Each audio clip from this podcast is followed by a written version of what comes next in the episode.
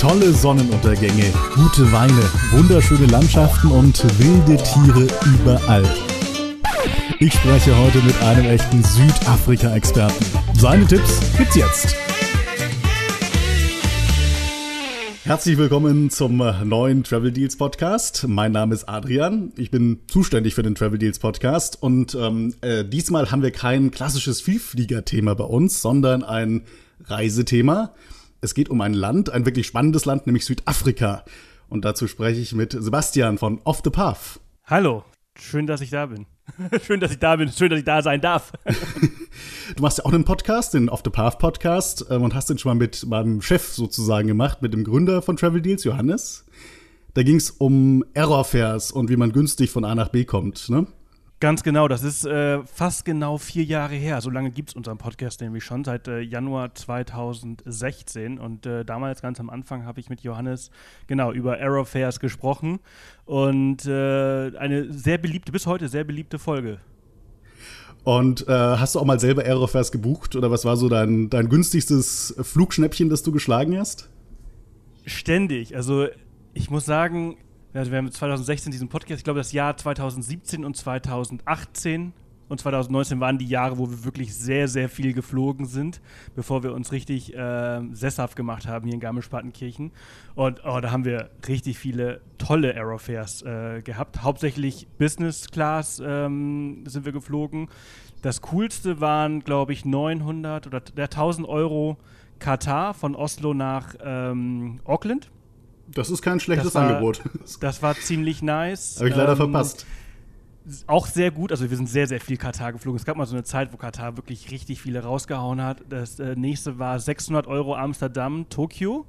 Und da hatten wir nur zwei Stunden Umsteigezeit in Doha und äh, die haben wir verpasst, durften dann 24 Stunden in Doha verbringen, in diesem äh, Oryx äh, Hotel mit Gutschein und allem drum und dran, äh, sind dann am nächsten Tag nach äh, Japan geflogen und haben dann ähm, ja, die 600 Euro wieder zurückbekommen und sind dann quasi umsonst geflogen äh, in der Business Class und haben unendlich viele Meilen bekommen. Das war, das war am Ende das, das größte Schnäppchen. Kostenlos, wenn man so möchte, nach Japan.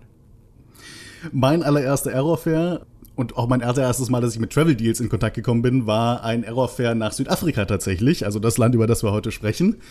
Mit der Äthiopien ähm, über Addis Abeba nach ja, Kapstadt. Ja, das hast so du den auch gebucht? Habe ich auch schon zweimal. Zweimal habe ich so eine Aerofair schon erwischt. Die gibt es ja öfters mal, ja. Die haben öfter mal Probleme oder hatten öfter mal Probleme. Ich glaube, mittlerweile haben sie es ganz gut in den Griff gekriegt. Wann war, wann war die Aerofair? Oh, das ist eine gute Frage. Ich glaube, 2017 müsste es gewesen sein. Ja. Das war mein erster Aerofair, mein erstes Mal in der Business Class tatsächlich über Travel Deals gefunden und in ein unglaublich spannendes Land, nämlich nach Südafrika.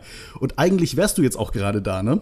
Ja, tatsächlich äh, könnte ich diesen Podcast gerade nicht machen, wenn alles äh, wie gewohnt gelaufen wäre. Ähm, aber ja, Wäre, wäre Fahrradkette, ne? Hatte mal irgendwie ein berühmter Fußballspieler mal gesagt, Lothar Matthäus.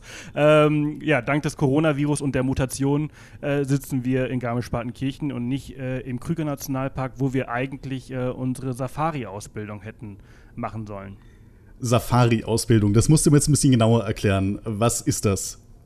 Ja, also wir sind seit wirklich vielen Jahren regelmäßig in Südafrika, so ein bis zweimal jedes Jahr.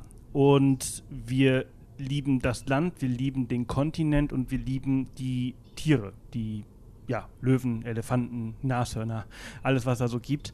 Und haben schon sehr, sehr viele Safaris gemacht und sehr tolle Erfahrungen gesammelt äh, auf diesen Safaris und viel gelernt. Und ähm, weil wir solche Tierliebhaber sind, haben wir uns gedacht, hey, Jetzt während Corona als Reiseblogger hat man jetzt gerade nicht wahnsinnig viel zu tun und so viel Zeit, wie wir jetzt haben, werden wir hoffentlich äh, nie wieder haben. Und äh, dachten, komm, wir gehen jetzt einfach mal nach Südafrika und machen so eine Ausbildung und haben da auch einen sehr, sehr tollen Anbieter gefunden, der bei euch in der Nähe äh, tatsächlich ist. Johannes und Travel Deals, die sitzen noch in Bonn, ne? Nicht mehr, jetzt in Düsseldorf. Ach so. Ach so, ja gut, okay. Also auf jeden Fall gibt es so ein Unternehmen, das heißt Netucate, die sitzen in Aachen und äh, die haben wir gefunden und die bieten halt im, im Krüger bzw. im südlichen Afrika äh, so verschiedene Camps an mit einer Organisation vor Ort. Und die Ausbildung äh, besteht aus zwei Teilen. Du kannst einmal die klassische Safari Ausbildung machen, äh, Safari-Guide-Ausbildung machen, wo du halt, ähm, das, das kennt man, wenn man einen Guide hat, der mit dir im Jeep durch ein Reservat oder durch einen Nationalpark fährt und dir alles erklärt. Und darauf aufbauend, also dieser, der erste Teil geht 55 Tage, und darauf aufbauend kannst du dann den Field Guide machen, wo du dann lernst, ähm, zu Fuß durch den Busch zu laufen und die Tiere zu tracken. Tracking äh, im Sinne von äh, nachlaufen und nicht markieren, also das ist ein kleiner Unterschied. Und dieser Teil geht 30 Tage und den hätten wir jetzt machen sollen. Das heißt nicht, dass wir den ersten gemacht haben. Wir, haben, wir hätten das Programm einfach umgedreht und mhm. wir hätten den zweiten Teil zuerst gemacht und den, den ersten Teil dann später. Und warum macht man sowas? Also hast du irgendwie vor, dann als, als Guide für eine Safari zu arbeiten oder ist das einfach nur so als, als Hobby? Also in Zeiten von Corona braucht man auf jeden Fall einen Backup-Plan. Aber nein, einfach persönliches Interesse. Also ich habe wirklich einfach nur großes Interesse an den Tieren und schon immer mein ganzes Leben äh, als kleines Kind habe ich schon, es gab, es gab mal eine Zeitung, die nannte sich Neue Revue. Ähm, die gibt es wahrscheinlich schon lange nicht mehr. Aber auf jeden Fall, die hat meine Mutter ziemlich oft gelesen oder die war bei uns irgendwie im Haus ziemlich oft. Ich komme aus Mallorca, ich bin Mallorquiner, äh, wie man unschwer äh, hören kann. Es war, glaube ich, irgendwie so das einzige deutsche Magazin, was es damals irgendwie in den äh, 90er Jahren gab, mhm. glaube ich. Und auf jeden Fall in dieser neuen Revue waren die letzten zwei Seiten immer ein Tierporträt. Und dieses Porträt habe ich schon als Kind immer ausgeschnitten und äh, eingeheftet. Und ich hatte so einen riesengroßen Ordner mit ganz vielen ähm, äh, ja, Tieren. Meine kleine Enzyklopädie habe ich mir da quasi über die Jahre aufgebaut. Und ich habe einfach schon immer großes Interesse an, an, an Afrika und an diesen wilden Tieren gehabt. Und ähm, seitdem wir halt in Südafrika sind, habe ich mir vorgenommen, irgendwann machst du das. Und ähm, jetzt mit der zweiten Corona-Welle dachte ich so, okay, komm, jetzt äh, wäre das doch irgendwie die perfekte Gelegenheit, weil im Januar haben wir jetzt nicht so, so viel Arbeit durch den Lockdown. Da könnten wir uns doch einfach in irgendein so Camp äh, einmieten, wo wir halt wirklich am Arsch der Welt sind und niemanden treffen. Also es wäre jetzt wirklich so gewesen, dass wir nach Johannesburg geflogen wären, da äh, in einen Bus gestiegen wären und dann einfach in Krüger gelandet wären und dann hätten wir keinen Kontakt zu, zum Land gehabt, sondern nur äh, 30 Tage im Busch gesessen und gelernt und äh, genau, daher kam das. Aber Südafrika ist ja eins der Länder, in das man eigentlich momentan reisen kann. Also eins der fernen Länder, die sich für Touristen geöffnet haben, wenn man einen PCR-Test vorweisen kann. Warum hast du es nicht gemacht? Ja, das ist richtig, aber durch die Mutation, ähm, und ich bin im Nachhinein auch sehr froh, dass ich es nicht gemacht habe, du kannst zwar einreisen, aber ähm, das geht da einfach, viel zu sehr ab. Also ich habe viele Freunde über die Jahre da unten gesammelt und ähm, sie sind mittlerweile im dritten Lockdown. Ähm, Hotels für, für Touristen haben zwar geöffnet, aber die Strände haben geschlossen. Ähm, Restaurants haben nicht mehr richtig auf. Und wie gesagt, diese Mutation, die verbreitet sich ja 70 Prozent schneller mhm. als äh, das alte Virus, so gesehen. Und das, das macht einfach keinen Spaß. Und neben dem kommst du gerade auch einfach nicht mehr wirklich zurück. Emirates hat gerade alle Flüge nach Südafrika und von Südafrika eingestellt. KLM hat für dieses Wochenende erstmal alles eingestellt, wird aber vermutlich das alles auch äh, verlängern. Und das war uns einfach zu, zu heiß. Ähm, das, da haben wir uns nicht angetraut. Meine erste große Business-Class-Reise ging ja nach Südafrika ähm, und allerdings war das so eine typische Travel-Deals-Aktion. Also wir waren fünf Tage äh, unterwegs insgesamt oder vier Tage waren wir da maximal vor Ort und mussten dann Südafrika im Schnelldurchlauf uns quasi ansehen. Wir sind nach Kapstadt geflogen und ich glaube, dann haben wir uns einen Mietwagen genommen und sind Richtung Port Elizabeth gefahren. Und ähm, ja, hast du nie, was ist denn eine gute Einsteigerroute? Ist das, was wir gemacht haben, sag ich mal, das, was man sehen sollte von Südafrika? Das ist Teil von dem, was man sehen sollte. Man sollte noch viel mehr sehen, aber es ist auf jeden Fall die beste Einsteigerroute und die einfachste und auch die beliebteste. Also sehr viele Menschen fliegen nach Kapstadt, wie du es auch gemacht hast, und machen dann die sogenannte Garden Route bis nach Port Elizabeth. Das sind ungefähr 800 Kilometer Fahrt, die ihr im Schnelldurchlauf gemacht habt. Ich empfehle 10 bis 14 Tage tatsächlich dafür, weil es einfach so viel zu bieten hat. Was kann man denn alles sehen entlang dieser Route? Also man fängt ja in Kapstadt an und äh, meine Empfehlung ist immer mindestens vier Tage in Kapstadt zu verbringen, ähm, einfach weil die Stadt so viel zu bieten hat. Ne? Tafelberg ist sehr, sehr bekannt, ist übrigens ja, eine der beliebtesten Sehenswürdigkeiten in, in Afrika. Dann mhm. äh, Lions Head ist auch so ein, so ein, kleiner Berg mitten in der Stadt, wo sich eine Sonnenaufgangswanderung äh, sehr, sehr empfiehlt. Dann gibt es jeden Samstag äh, zwei Märkte, die wirklich toll sind. Äh, das ist einmal der Neighborhoods Market und einmal der Oranje-Sichtmarkt äh, an der V&A Waterfront. Diese Waterfront, ähm, das ist übrigens, das ist ziemlich krass und eigentlich finde ich das ziemlich peinlich. Ähm, die beliebteste Attraktion des Kontinents Afrikas. Also keine kein Ort äh, hat so viele Besucher wie äh, die V&A Waterfront. Das ist einfach nur ein Shopping Center. Äh, so. Also die Pyramiden von, von, von Kairo, äh, die äh, haben weniger Besucher als dieses Shopping Center in Afrika. Das ist schon ziemlich, ziemlich krass. Aber es liegt wirklich perfekt. Direkt am Wasser äh, mit Sicht auf Robben Island. Das, Robben Island ist äh, die Insel, wo ne, äh, Nelson Mandela im äh, Gefängnis viele Jahre saß, bevor er dann äh, Präsident wurde nach der Apartheid. Ähm, und von dort aus hat man einfach auch den perfekten Blick auf den sogenannten Lions Head, den ich gerade schon mhm. erwähnt habe, und auf den Tafelberg. Tafelberg, für die, die nicht so ganz sportlich sind oder bequemer unterwegs sind, die können da mit der Gondel hochfahren. Das kann man auch alles online, äh, die Tickets vorher äh, buchen und reservieren, was ich sehr empfehlen kann, weil es wirklich echt sehr äh, beliebt ist. Oder aber, das ist nämlich noch viel cooler, ist hoch zu wandern, da oben halt den, den Nachmittag verbringen und dann mit der Gondel runterzufahren. Das äh, macht auch sehr, sehr viel Spaß. Ansonsten Kapstadt, hat halt ähm, sehr viel äh, Restaurants äh, zu bieten, die wirklich Preis-Leistungs-Verhältnis gigantisch ist und das Essen ist wirklich, wirklich gut. Da findest du wirklich ja für jeden Geschmack etwas. Und ich muss jetzt mal hier ein bisschen mal reingehen in, in Google Maps, um, um, mich mal ein bisschen zu orientieren, weil es einfach so unglaublich viel zu bieten hat. Ähm, es gibt eine Route, so ein Mini-Roadtrip, äh, wenn man in Kapstadt ist, äh, dann sollte man auf jeden Fall zum Kap der guten Hoffnung fahren. Das ist auf jeden Fall ein Ort, mhm. der äh, von dem man schon mal gehört hat äh, und auch auf jeden Fall ein Must-Do, ein Must-Visit. Und äh, am, am aller einfachsten ist es, wenn man sich tatsächlich einen Mietwagen holt. Den braucht man sowieso, wenn man die Garden Route fahren möchte. Man muss aber nur beachten, dass man einen internationalen Führerschein braucht und dass sie halt in, ähm, in Südafrika auf der linken Seite fahren. Ähm, mhm. Anders wie bei uns. Wie schnell Und, gewöhnt man äh, sich daran? Also dadurch, dass ich ja schon mein Leben lang reise und schon, schon viele, viele Jahre auf der linken Seite Auto fahre in Australien, Neuseeland und Co., äh, bin ich es gewohnt. Es gab Jahre, da bin ich mehr links gefahren als rechts. Ich glaube, man gewöhnt sich ziemlich schnell dran. Also meine Erfahrung ist ähm, auf jeden Fall ein ähm, Auto mit Automatik nehmen. Ich fand es unglaublich schwierig, auf der linken Seite zu schalten. Das war so meine Schwierigkeit. Das Fahren und das an das, an die, an das Linksfahren gewöhnen, das fand ich gar nicht so schlimm, aber das Schalten fand ich irgendwie merkwürdig.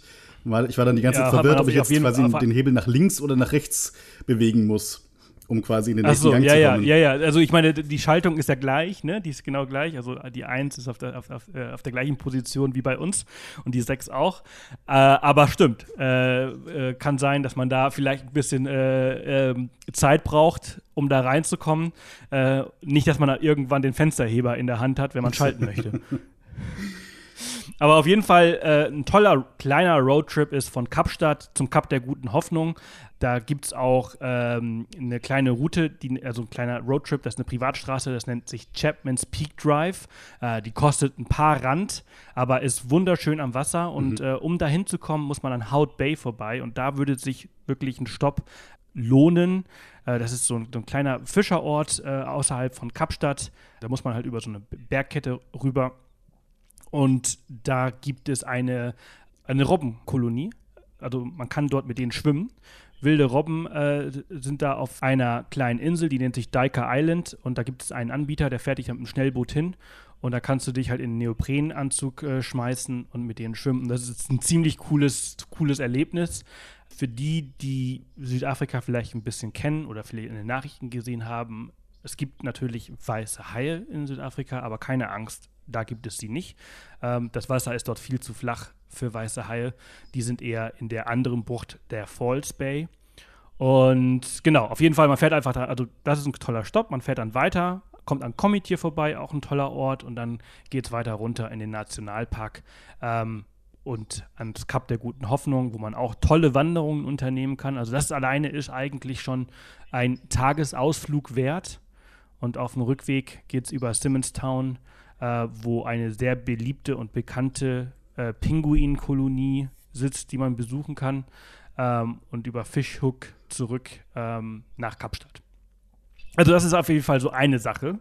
Äh, ich, äh, und ich könnte jetzt natürlich noch äh, stundenlang äh, über Kapstadt sprechen, aber einfach nur, weil wir hier einen kleinen Einblick in, in, in Südafrika und in diesen Teil geben wollen, würde ich jetzt weitermachen, mhm. äh, weil danach gibt es noch so viel zu er erleben. Ne? Also Kapstadt äh, liegt ja direkt am Meer und äh, unweit vom Meer gibt es einen Ort, der nennt sich Stellenbosch.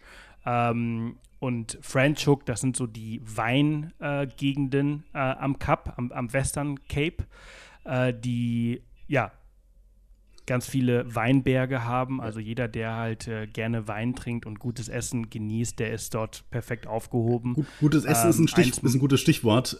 Was sollte man denn unbedingt mal ausprobieren? Gibt es irgendwelche lokalen Spezialitäten, die man nicht verpassen sollte? Also es hat meistens immer alles was mit Fleisch zu tun. Also die Südafrikaner essen sehr, sehr viel Fleisch. Äh, auch da unten am Western äh, Cape, wo sie halt äh, doch am, am, Atlantik liegen und äh, auch viel Fisch äh, essen. Aber Fleisch dominiert und ähm, wirklich traditionelles äh, südafrikanisches Essen ist das Braai. Ähm, das ist nichts anderes als wie, wie Grillen. Also es ist Grillen. Ähm, aber sie, äh, sie lieben ihre Brie-Soße und sie lieben ihre Steaks und sie legen alle ihr ganzes Fleisch in Brie-Soße ein. Äh, das ist so eine Marinade. Und das macht das Fleisch nochmal so, so richtig äh, saftig. Besonders so die, die, die trockenen äh, Teile des, des äh, Rindes werden dadurch nochmal ein bisschen zarter. Und ähm, genau, also ein Brie gehört äh, immer dazu. So, wenn wir jetzt Kapstadt Richtung Osten verlassen, dann brauchen wir auf jeden Fall einen Mietwagen wahrscheinlich. Hast du da irgendwelche Tipps? Braucht man da irgendwas mit besseren Reifen? Braucht man ein größeres Fahrzeug, damit man auch durch die entsprechenden Nationalparks durchkommt? Oder reicht die günstigste Kategorie? Also in der Regel reicht die günstigste Kategorie. Und ähm, in, in, Südafrika und in Kapstadt ist das so, dass das größte Fahrzeug ist, ist glaube ich, ein, äh, wie nennt sich das denn? Ein Nissan Qashqai. Also ist eh nicht sehr groß. Mhm. Also ich habe schon echt viele Probleme gehabt, als ich mit Familie und Freunden unterwegs war, dass so viele Leute ihre Taschen äh, in so ein Auto unterbringen konnten. Die Auswahl, die, sie wird immer besser. Sie merken vor Ort, dass sie größere Fahrzeuge brauchen, aber äh, es sind halt so Mittelklasse günstige äh, Autos. VW Polo wird viel vermietet, ähm, aber das reicht vollkommen. Äh, man fährt besonders auf der Garden Route ähm, auf asphaltierten Straßen. Und wenn man zum Beispiel in ein Reservat äh, abbiegen möchte, da wird man dann nicht asphaltierte Straßen finden, aber die Straßen zu der entsprechenden Lodge sind meistens gut präpariert, sodass es ein, ein günstiges Auto äh, auch vollkommen reicht. Wie ich ja gerade schon erwähnt hatte bezüglich Kapstadt, also ich mache das halt immer so, dass ich in Kapstadt lande, mir ein Uber nehme, in die Stadt fahre, in der Stadt unterwegs bin und ähm, diesen, diesen Tagesausflug, den ich vorhin erwähnt habe, ans Kap der Guten Hoffnung, das ist quasi mein Start in die Garden Route. Mhm. Dafür miete ich mir dann in der Stadt den Mietwagen und miete ihn dann One-Way bis nach Port Elizabeth oder je nachdem, wo ich halt äh, mein, mein, Ziel ist. Es gibt ja verschiedene Flughäfen auf der Garden Route, wo man halt äh, ein- und aussteigen kann. Aber ich mache es halt meistens so, dass ich halt in Kapstadt selbst brauche ich kein, äh, kein Auto.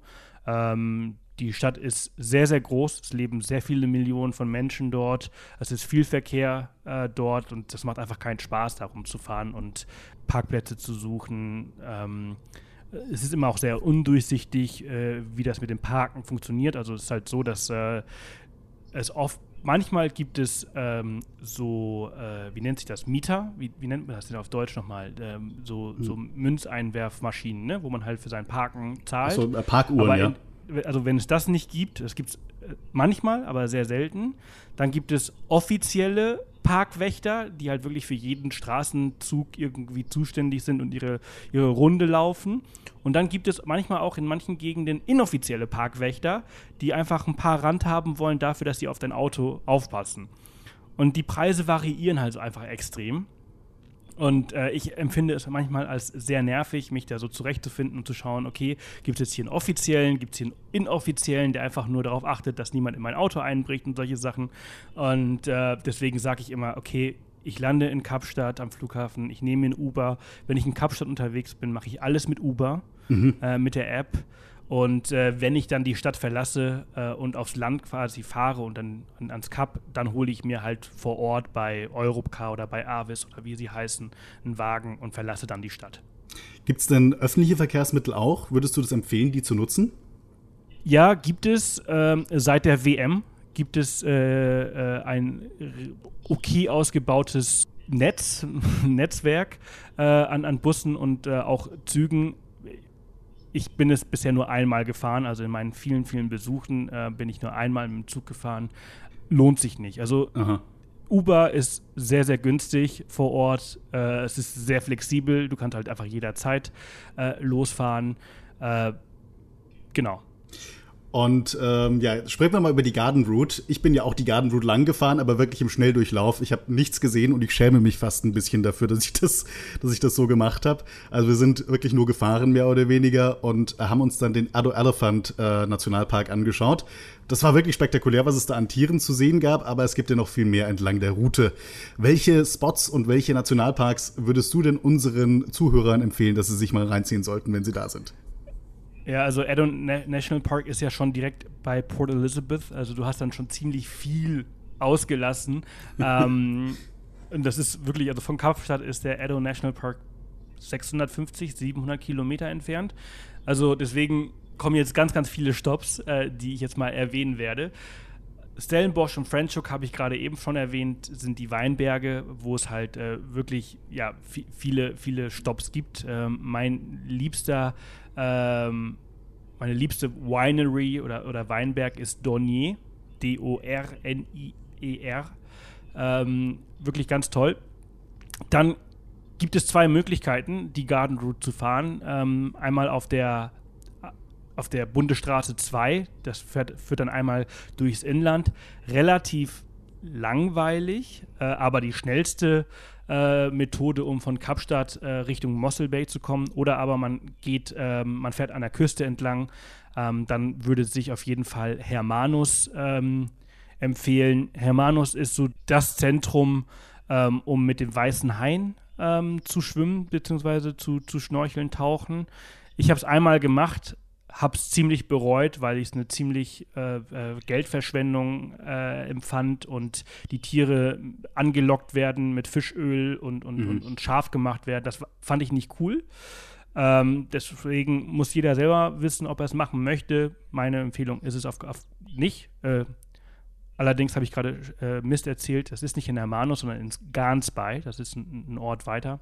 Mhm. Ähm, Hermanus ist, ist beliebt, Entschuldigung, für die ganzen Wale. Da sind ganz, ganz viele Wale, äh, kann man da sehen in der Saison. Und es ist ein wirklich sehr, sehr schöner Ort, um, um am Strand äh, spazieren zu gehen. Dann geht es weiter. Cape Agu äh, Agulhas, das ist äh, der Ort, wo sich der Atlantik und der äh, Indische Ozean treffen das ist ziemlich interessant, weil dann einfach eine warme und eine kalte Meeresströmung aufeinandertreffen. Die, das, das Meer oder der Ozean rund um Kapstadt ist eiskalt. Also man kann, also man fliegt nicht nach Kapstadt, um Strandurlaub zu machen. Äh, man geht da einfach nicht schwimmen. Das ist, es ist einfach saukalt. Wenn man jetzt allerdings östlich von Cape Agulhas äh, schwimmen geht, dann wird es immer wärmer. Und wenn man dann quasi weiterfährt, dann kommt ähm, The Hope Nature Reserve. Das ist wirklich noch so ein Off-the-Path-Tipp den noch nicht viele kennen. Äh, sehr, sehr cooles Naturreservat. Da kommt man mit einem normalen Auto durch, wird ein bisschen, ist hier und da ein bisschen tricky, ein bisschen Fahrerfahrung ist da schon empfohlen. Ähm, man fährt da also zwischen Cape Agulhas und Mossel Bay, wenn man über The Hope Nature Reserve fährt, fährt man halt extrem viel äh, Schotterstraßen. Mhm. Und dann kommt man halt in, in Mossel Bay an und dann fängt der, der schönste Teil der Garden Route an. Hier würde ich empfehlen, äh, sich das Gondwana Game Reserve anzuschauen. Ähm, das ist eins unserer liebsten ähm, Reservate, um Safaris zu machen in der Nähe von Kapstadt. Der direkte Weg von Kapstadt zum, zur ähm, Gondwana Game Reserve sind drei Stunden Fahrt. Wenn man viel Zeit hat, dann macht man halt eben diese Tour, die ich gerade erwähnt habe. Dann braucht man da schon mehrere Tage für. Aber auf jeden Fall ist der Gondwana einer der Top-Lodges an der Garden Route und sehr, sehr zu empfehlen. Ich hab, bin schon fünf oder sechs Mal dort gewesen. Also so gut ist es alles das, was ich erzähle, habe ich auch niedergeschrieben im Blog. Also man kann sich das dann in Ruhe nochmal durchlesen, diese ganzen Tipps ähm, bei uns bei Off the Path. Also auf jeden Fall Gondwana. Ich bin schon fünf, sechs Mal dort gewesen. Einmal habe ich meinen Geburtstag äh, in Südafrika äh, gefeiert. Da waren wir mit irgendwie zwölf Personen in diesem Reservat und das war wirklich total irre. Und die Guides dort, die wissen unglaublich viel. Ich verfolge. Und wir haben dort schon ähm, eine Leserreise vor einigen Jahren gemacht mit Off the Path. Wir machen immer so einmal im Jahr, zweimal im Jahr eine Reise mit unseren Lesern, wo wir halt an verschiedenen Orten halt äh, äh, sind. Dieses Jahr machen wir Namibia und, und Kanada.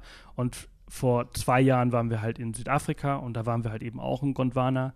Da haben wir das Eco-Camp besucht. Da schläft man in Zelten ohne Zaun. Schläft in so einem, also nicht in einem, in einem normalen Zelt, wie wir es halt beim Campen machen würden, sondern halt in so einem bisschen größeren Luxuszelt, aber es ist halt eben nicht umzäunt, das Camp. Und du schläfst mitten im Reservat und das heißt, Löwen und Elefanten können halt quer durchs Camp laufen und du musst halt wirklich sehr, sehr aufpassen, wenn du nachts irgendwie unterwegs bist. Aber das ist eine extrem coole Erfahrung. Also das haben wir einmal gemacht, das Eco-Camp nennt sich das.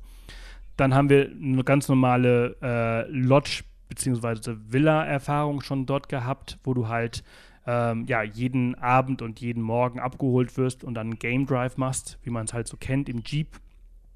Ähm, das sind echt tolle Villen, die die da haben. Das sind meistens drei Zimmer für sechs Personen ähm, und kosten echt nicht viel. Zu den Kosten können wir gleich nochmal äh, äh, zu sprechen kommen, wie viel so eine Safari kosten kann oder sollte. Und wir waren jetzt nicht dieses Weihnachten, also jetzt Weihnachten vor ein paar Wochen, mhm. sondern das, das, Weihnachten 2019 haben wir im Gondwana verbracht und haben dort eine Walking Safari gemacht. Da sind wir drei Tage durch das Reservat gelaufen. Da sind wir ungefähr so 50 Kilometer in, in zweieinhalb Tagen äh, gelaufen und ähm, von Camp zu Camp und haben halt diese Tiere halt zu Fuß getrackt. Also das, was wir jetzt in der Ausbildung gelernt hätten, ähm, haben wir da quasi schon mal praktiziert, geübt. Und das war auch eine sehr, sehr coole Erfahrung. Also dieses, dieses äh, Reservat bietet äh, viele Möglichkeiten, ähm, die Tiere kennenzulernen. Und sie haben unglaublich gute Guides. Wenn man jetzt noch nie so eine Safari gemacht hat, wie nah kommt man denn tatsächlich an die Tiere ran? Wie oft sieht man die? Und ja, in welcher Form kommt man an die Tiere ran? Ist man tatsächlich immer in einem Fahrzeug oder ist man quasi auch mal draußen und kann das dann gefährlich werden? Also es sind immer wilde Tiere, auch in diesen privaten Reservaten. Äh, die sind ja untrainiert. Also sie sind ein bisschen an die, besonders an die Fahrzeuge und an gewohnt, aber viele Tiere können nicht unterscheiden zwischen, also was da jetzt, äh, also das Individuum im Fahrzeug erkennen, sondern die erkennen nur dass diese große Masse und nehmen das als eins wahr. Ähm, es kann gefährlich werden, in der Regel allerdings nicht, weil natürlich die Guides sehr gut ausgebildet sind und ähm, jede Gefahr vorhersehen können und äh, der aus dem Weg gehen. Also, dass es einfach keine bremslichen Situationen gibt. In der Regel, ein guter Guide lässt immer viel Platz zwischen sich und dem Tier. Nur wenn das Tier interessiert ist, kommt es auf das Fahrzeug oder den Menschen, also zum, zum Menschen. Ähm, und genau, da muss man einfach Fingerspitzengefühl und darauf vertrauen, dass, dass, dass der Guide weiß, was er macht. Also meine krasseste Erfahrung im Fahrzeug war wirklich ein Elefant, den ich fast anfassen konnte. So nah ist er an mir äh, oder an dem Fahrzeug vorbeigelaufen. Aber es hat einfach den Grund, dass wir halt auf einer, auf einer Straße waren, neben uns ein riesen Busch war und dieser Elefant einfach dazwischen durch wollte. Äh, und ein Elefant, das muss man wissen, äh, der kennt kein, keine Einbahnstraße, der kennt auch kein, also keine, keine Gasse ist zu eng. Er trampelt sich den Weg immer frei. Also er läuft immer quer durch den Busch, er, er, reißt auch einen Baum aus, wenn er ihm im Weg steht. Äh, und entsprechend äh, war das schon sehr, sehr, sehr, sehr nah. Aber in der Regel lässt ein Guide immer sehr viel Abstand äh, zu, zu wilden Tieren. Wie hoch ist denn die Wahrscheinlichkeit, dass man die Tiere, die man sehen will, auch tatsächlich zu Gesicht bekommt? Also beispielsweise Löwen oder sowas, die sind ja dann doch eher äh, nicht so den Menschen zugeneigt und verstecken sich wahrscheinlich eher, oder? Ja, also wenn man zum Beispiel eine Safari jetzt hier im Gondwana macht oder halt aber auch in, in einem anderen Reservat und das wirklich ein gutes Reservat ist äh, und man das Glück hat, dass man für die Gruppe einen eigenen Guide hat oder sich oder die Gruppe aus, aus zwei kleinen Grüppchen äh, gebildet wird, dann wird ein guter Guide immer erst fragen, was habt ihr für Erfahrungen und welche Tiere würdet ihr gerne sehen? Und dann wird er versuchen, für euch diese Tiere zu finden. Und die trackt er dann, also er, sucht sie dann für euch, indem er halt Spuren im Sand liest und auch aus der, aus der Erfahrung weiß, dass halt Löwen sich gerne dort aufhalten, Elefanten gerne dort, Giraffen gerne dort ne? und so weiter und so fort. Und äh, das zeichnet immer ein gutes Reservat und einen guten Guide aus, dass er halt immer schaut, was interessiert meine Gäste. Äh, bei uns ist ja zum Beispiel so, dass wir halt schon sehr, sehr viel Erfahrung haben und ich muss jetzt nicht nochmal einen Löwen sehen oder einen, Ele oder einen Elefanten. Die habe ich schon sehr oft gesehen. Ich bin viel mehr interessiert in kleinere Tiere und mhm. äh, dann möchte ich halt eben, ja, die sehen. Und das ist halt ein bisschen schwerer für einen Guide, weil die Big Five zu finden ist einfach. Erstens, weil sie big sind äh, und äh, zweitens, weil sie halt äh, ja ihre, ihre festen Orte quasi haben, wo sie patrouillieren oder halt ihr Gebiet halt haben, was sie ablaufen. Gehen wir weiter auf der Garden Route ein bisschen weiter in Richtung Osten. Was gibt es denn da noch zu sehen? Genau, also sobald man dann das Gondwana verlässt, dann ist man in Mossel Bay und dann fängt wirklich, habe ich ja vorhin schon äh, erwähnt, der schönste Teil der Garden Route an. Ähm, zwischen Mossel Bay und Port Elizabeth. Da gibt es einen Ort hinter George, George ist übrigens der nächste Flughafen nach Kapstadt. Man könnte jetzt hier zum Beispiel aussteigen und wieder zurückfliegen, wenn man wollte. Würde ich aber nicht empfehlen. Ich würde empfehlen, weiter äh, drauf zu bleiben. Mhm. Äh, unweit von George gibt es einen ganz kleinen Ort direkt an der Küste, der nennt sich Wilderness. Ähm, und ähm, das sind einfach kilometerlange äh, Sandstrände direkt am Meer im, im Inland äh, findet sich der Wilderness National Park mit einem äh, ziemlich wilden Fluss, wo man sich äh, äh ein Kajak zum Beispiel mieten könnte und den Taos River hochkajakt. Man kann da toll wandern. Ähm, es gibt da ein, ein, Restaurant, was ich gerne empfehle. Es nennt sich Salinas Beach Restaurant. Das ist direkt am Meer und du schaust auf, auf dieses, auf, ja, auf den wilden, in dem Falle jetzt der Indische Ozean. Den Atlantik haben wir verlassen mittlerweile. Mhm. Also sehr, sehr zu empfehlen. Und manchmal hat man Glück, dass wenn man morgens in Wilderness äh, einer der ersten am, am Strand ist, die dort spazieren, dann sieht man halt die, die, die äh, Delfine äh, im Meer äh, springen. Und das ist ziemlich cool. Das ganze Jahr über hinweg übrigens. Dann geht es ein bisschen weiter. Ähm, man kommt dann nach Neisner. Da gibt es äh, die bekannten Neisner Head. Das sind so Steilklippen, wo der Neisner River ins, ins Meer fließt. Mhm. Ähm, Genau, nice. Da, da gibt es auch noch sehr, sehr wenige wilde Waldelefanten. Ähm, es, hat, ist wirklich zwei Hände voll, also wirklich sehr, sehr wenige wilde Elefanten, die da noch äh, in der Gegend unterwegs sind. Dann ähm, geht es weiter auf der Bundesstraße 2 nach Plettenberg Bay. Äh, und da gibt es ein, eine Halbinsel, die nennt sich Robberg Nature Reserve, die sich sehr ähm, lohnt zum Wandern. Ähm, da findet man auch hier und da mal eine Robbe äh, am Strand äh, liegen. Äh, und äh, ja, ist einfach eine schöne Wanderung, die ein bisschen anstrengend ist, weil man viel durch Sand wandert und das, das braucht ein bisschen mehr Übung, als wenn man in den Bergen oder halt auf festem Untergrund unterwegs ist. Mhm. Aber äh, ist wirklich sehr, sehr schön. Was ich mache Jetzt nebenbei, ist, ich gucke mir das auf der Karte an. Ich glaube, das ist auch ein guter Tipp für unsere Zuhörer, dass man einfach auf der Karte ein bisschen mitgeht.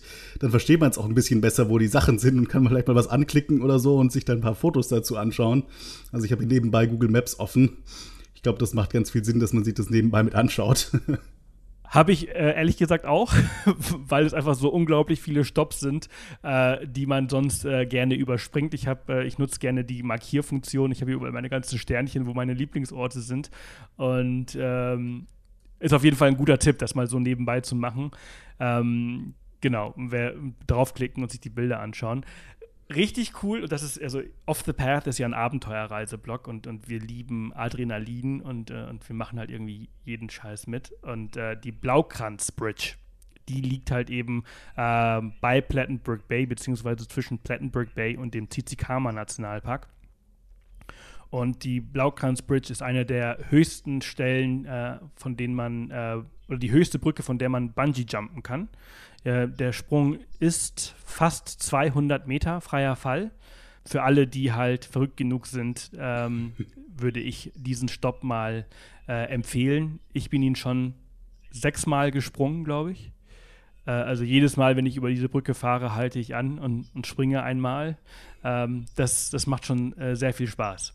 Also für mich wäre es nichts. Übrigens, ja, also mein, mein äh, wie alt ist er mittlerweile? Ich glaube, 73 Jahre alter Stiefvater ist er übrigens auch äh, mit 70 runtergesprungen.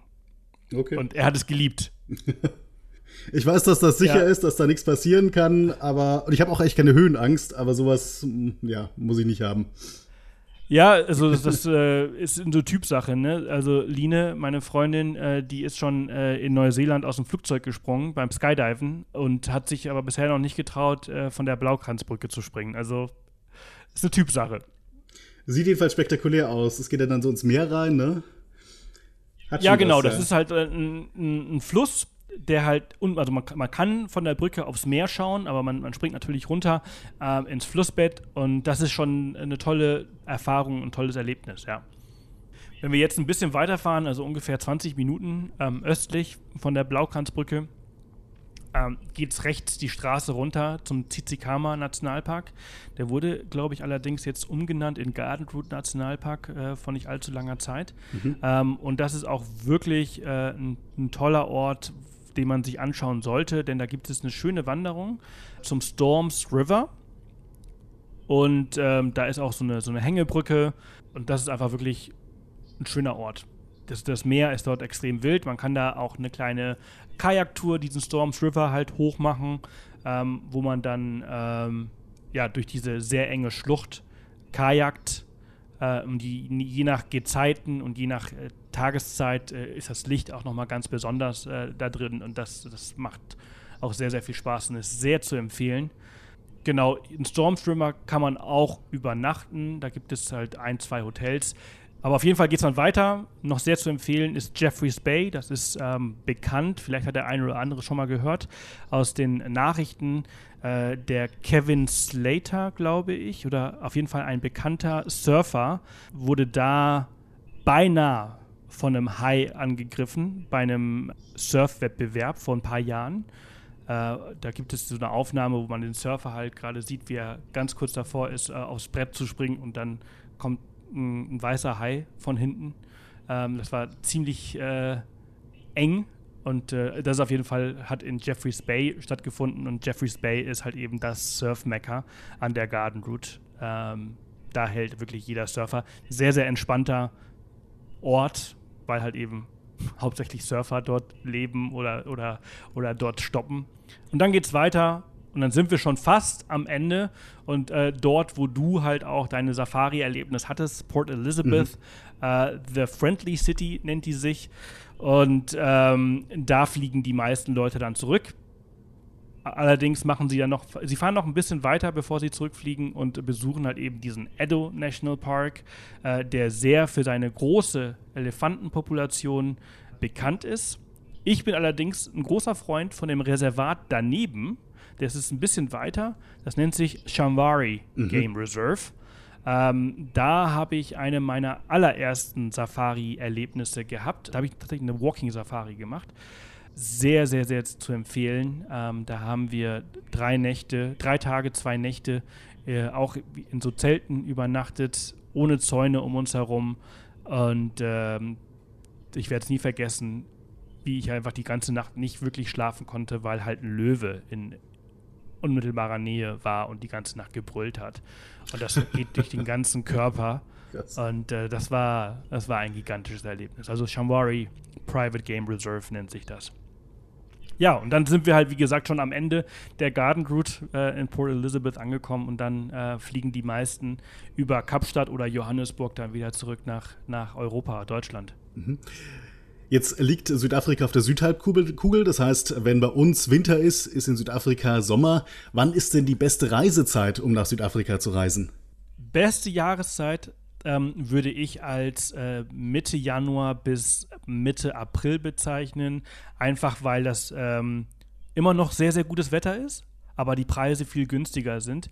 Ähm, die beliebteste Jahreszeit äh, sind die Weihnachtsferien. also 20. Dezember bis 6. Januar, da ist in der Regel, wenn halt eben keine Pandemie ist, äh, Südafrika bis aufs letzte Hotelzimmer ausgebucht. Da kannst du wirklich nicht großartig spontan fahren. Ich bin immer ein sehr großer Freund davon, mich treiben zu lassen. Und wir machen halt diese, diese Garden Route zum Beispiel meistens in der Nebensaison halt, ja, Ende Januar, Februar, März, April. Da kann man wirklich äh, einfach fahren und sagen, okay, hier halte ich an, hier gefällt es mir, gehe auf booking.com oder auf Airbnb oder sonst was und schaue, was es in der Nähe noch Freies gibt und buche. Da sind wir schon bei einem guten Punkt. Welche Übernachtungsmöglichkeiten würdest du denn empfehlen entlang der Garden Route?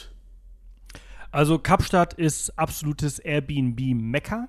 Ich habe immer die Regel, wenn ich mehr als drei Tage irgendwo bin, dann nehme ich ein Airbnb. Alles unter drei Tagen ist Booking.com. Deshalb, ich bin meistens immer so vier bis fünf Tage in Kapstadt. Da ist, da nehme ich immer ein Airbnb und gehe dort allerdings meistens essen, koche relativ wenig für mich selbst oder für uns. Und alles andere, wenn wir unterwegs sind, dann sind es immer so kleine BBs, also Bed and Breakfast oder, oder so kleine Lodges, die wir dann über Booking buchen. Das Einzige, was ich wirklich von, also vorher buche, sind die großen Safari-Lodges, weil die gerne ausgebucht sind. Und wahrscheinlich auch nicht so günstig, ne? Ja, genau. Also es ist relativ, man muss immer bedenken, was man alles geboten bekommt. Aber ich sage immer, wenn man zu zweit unterwegs ist, dann kostet eine Übernachtung in einer guten Lodge mindestens 400 Euro, also 200 Euro pro Person pro Nacht. Ähm, dafür bekommt man dann aber All-Inclusive, also morgens, mittags, abends äh, Essen und zwei Game Drives, abends und morgens. Du hast gesagt, die Garden Route ist die perfekte Einsteigerroute, wenn man noch nie in Südafrika war, sollte man auf jeden Fall machen. Ähm, der bekannteste Nationalpark ist allerdings nicht auf dieser Route, das ist der Krüger Nationalpark. Ähm, den sollte man wahrscheinlich auch gesehen haben, oder? Absolut, also auch sehr zu empfehlen. Ähm, und es gibt, muss man dazu sagen, noch viele andere tolle, tolle Orte in diesem Land. Und ich, ich merke gerade, dass wir schon 45 Minuten sprechen. Ähm, wir bräuchten mindestens drei Stunden, um wirklich alle Highlights des Landes äh, einmal zu besprechen. Aber, Aber einfach der, der Einfachheit halber würde ich sagen, dass wir nur noch darüber sprechen, weil sonst äh, sprengen wir den Rahmen. Also Aber es gibt ja zum Glück den Off the Path äh, Podcast und den Off the Path Blog, da kann man sich auch nochmal einlesen und das packen wir auch nochmal in die Show Notes mit ein paar Tipps, äh, ja, wenn genau. man da noch mehr also Informationen zu haben möchte. Ja, also wir sind, wie gesagt, schon, schon echt sehr oft in Südafrika gewesen und haben wirklich viele Regionen gesehen und über fast jede Reise haben wir einen Beitrag geschrieben. Und entsprechend findet man da sehr, sehr viele Informationen, absolut. Also, Krüger Nationalpark ist äh, riesig, riesig. Äh, der ist einmal in Südafrika, ein weiterer Teil davon ist in äh, Mosambik.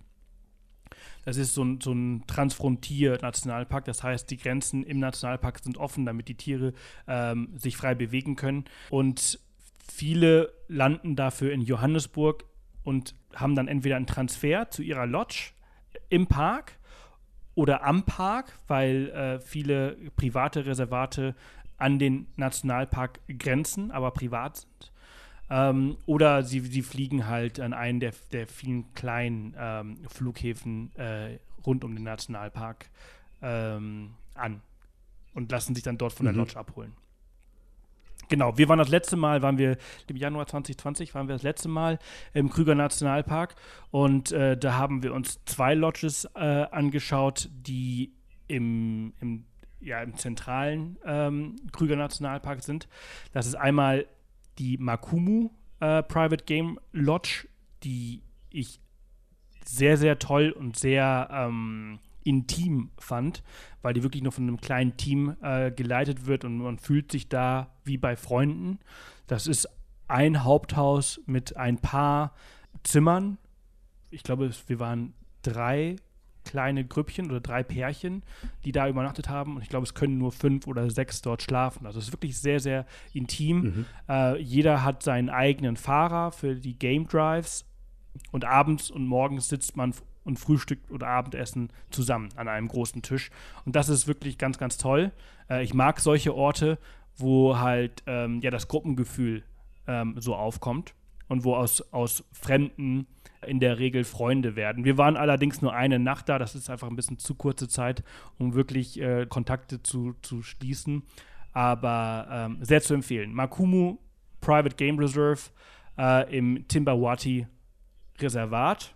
Das ist nicht im Krüger Nationalpark, sondern es grenzt am Krüger Nationalpark. Und ähm, das andere Reservat, was wir uns äh, im Januar letzten Jahres angeschaut haben, ist das Cheetah Plains ähm, Private Game Reserve. Und das ist eine absolute krasse Luxusherberge, wo man eine Villa mit privaten Pool und, und, und Koch und alles hat. Das ist einer der krassesten Orte, an denen ich je übernachtet habe. Ähm, die setzen halt voll auf äh, Autarkie, also die sind da super autark. Mhm. Haben riesengroße Solarzellen auf dem Dach, wo sie halt das ganze Strom speisen äh, für die Lodge. Ähm,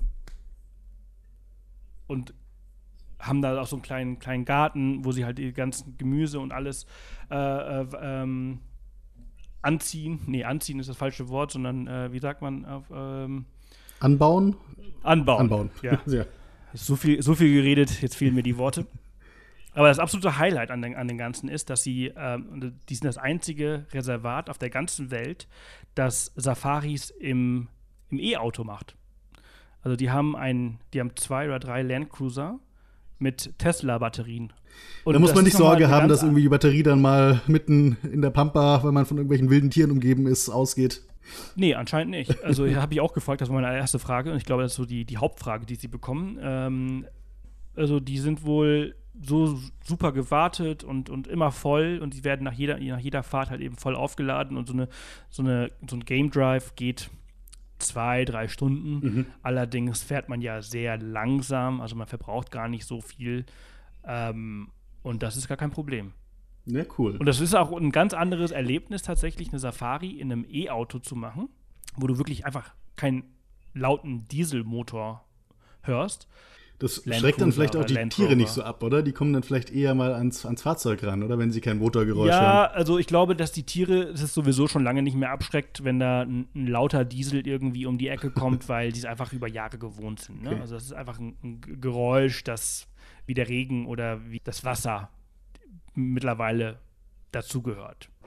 Aber wenn du halt in, in so einem Landcruiser mit Elektromotor durch, durchs Reservat fährst dann, oder durch die Natur fährst, dann ist das nochmal was ganz anderes.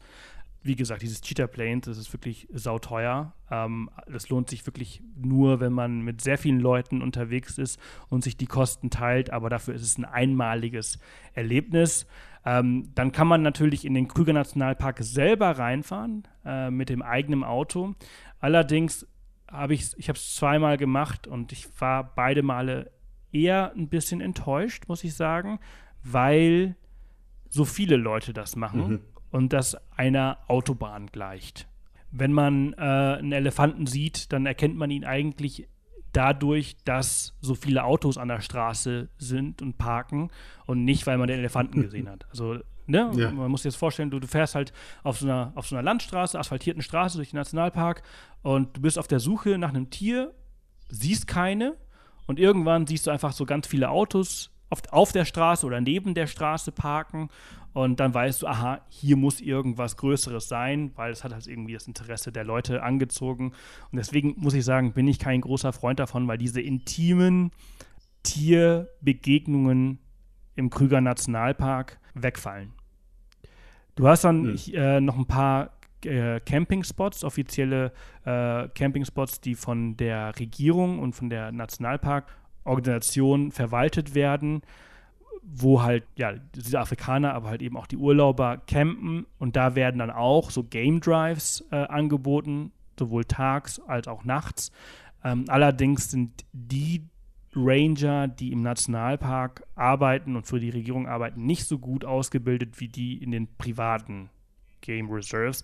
Hat einfach damit zu tun, dass die privaten Game Reserves sich ja, die Creme de la Creme quasi schnappen und besser bezahlen und alles, was halt irgendwie links und rechts übrig bleibt, sehr zusehen muss, wo sie, wo sie arbeiten. Und das ist dann leider oftmals in den Nationalparks. Also die Game Drives, die wir im Nationalpark gemacht haben, im offiziellen Nationalpark gemacht haben, die waren dann leider echt sehr schlecht. Und du bist dann mit vielen Leuten unterwegs. Also du musst überlegen, wenn du in einem, in einem, in einem Shambari, in der Garden Route oder im Makumu äh, Private Game Reserve eine Safari machst, dann bist du meistens mit entweder alleine, also deine Gruppe, also dein du und dein Pärchen oder halt noch eine andere Gruppe dabei. Maximal sind da sechs Leute mit dabei. Mhm. Im Krüger Nationalpark habe ich äh, die letzte Safari mit äh, 20 oder 25 Leuten in einem Jeep gemacht. Okay, also du bist ja. wirklich eng an eng. Das geht natürlich in Corona-Zeiten, geht das wahrscheinlich gar nicht mehr, aber wenn das dann irgendwann vorbei ist, sitzt du dann wieder mit ganz vielen Leuten zusammen. Und also ich werde einfach nie vergessen, wie wir zu 20 in diesem Jeep saßen. Ähm, ein Teil Europäer, ein Teil Asiaten, ein Teil Amerikaner. Also wirklich durchgemischt. Und jeder hat ein anderes Verständnis dafür, wie man mit Tieren umgeht und wie man auf Tiere reagiert. In Asien ist es halt einfach so, das ist einfach auch eine sehr, sehr laute Gesellschaft. Die, die, die schreien dann und sagen, oh, Elefant, oh, Löwe, oh, hier, Gepard, oh, Leopard und schau mal und, und, und der Guide sagt am Anfang, bitte alle Blitz ausmachen und, und, und die fotografieren mit Blitz oder, oder, oder mit iPad oder weiß ich nicht. Und es ist wahnsinnig anstrengend. Also das ist so dieses Erlebnis, was wir halt so von, von nicht nur im Krüger, sondern auch in anderen Nationalparks in, in, im südlichen Afrika gehabt haben. Ähm, das gilt übrigens auch für zum Beispiel Etosha in Namibia, dass die Guides da vor Ort und die Safaris da vor Ort in den, in den Nationalparks nicht so gut sind. Weshalb ich immer empfehlen würde, einfach ein, ein, ein privates Game Reserve zu nehmen. Da ist die Qualität, ähm, was alles angeht, also Unterkunft, Essen, aber halt eben auch das Safari-Erlebnis besser. Wenn man jetzt in der Nähe ist, dann wird man sich wahrscheinlich auch noch Johannesburg anschauen. Und ich glaube, du hast gesagt, Johannesburg ist eine ziemlich unterschätzte Stadt. Ähm, ganz kurz, was sollte man in Johannesburg gesehen haben?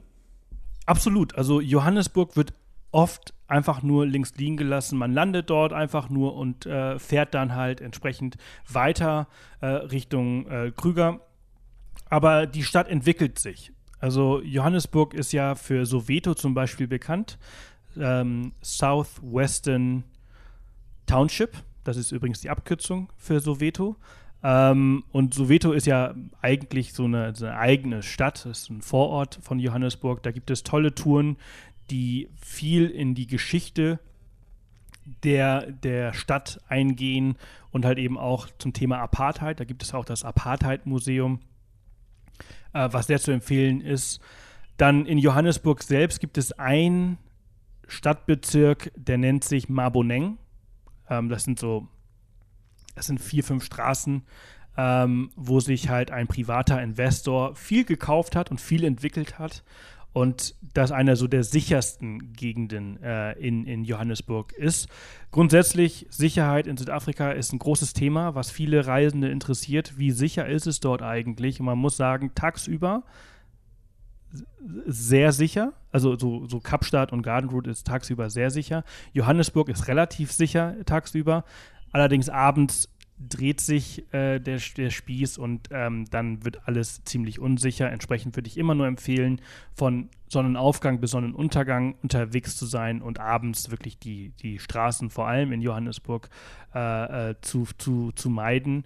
Ich handhabe es immer so, dass ich halt tagsüber unterwegs bin und wenn ich irgendwo essen gehe, dann gehe ich da halt irgendwie zum Sonnenuntergang halt in oder nach dem Sonnenuntergang gehe ich zu meinem, in mein Restaurant oder in meine Location, wo ich den Abend verbringen möchte und dann gehe ich von dort aus noch nach Hause, wenn das in der Nähe ist oder nehme mir ein Uber.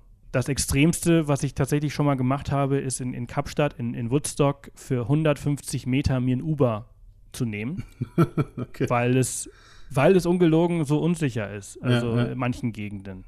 Also das, das, das darf man einfach nicht unterschätzen. Also grundsätzlich ist es ein sehr sicheres Land und ich muss sagen, in sechs Jahren und, und, und in zwölf Besuchen in verschiedenen Regionen Südafrikas ist mir nie was passiert. Nie. Aber so ich bin halt auch, auch genau, ich bin aber einfach auch äh, vorsichtig, beziehungsweise habe halt entsprechende Maßnahmen eingeleitet, damit, das, damit auch einfach nichts passiert. Also, als ich in Kapstadt unterwegs war, das war tagsüber allerdings und ähm, wir haben den Fehler gemacht, glaube ich, dass wir durch irgendeine Seitenstraße gegangen sind, also schon in der Innenstadt und da wurden wir dann von irgendjemand verfolgt, der uns auch irgendwas zugerufen hat die ganze Zeit und das war echt unglaublich unangenehm und wir wussten nicht, was der Typ vorhat, aber hat dann irgendwann hat er dann abgelassen und ist dann woanders hingelaufen, als dann mehr Leute wieder um uns rum waren, aber das war schon eine sehr, sehr unangenehme Situation.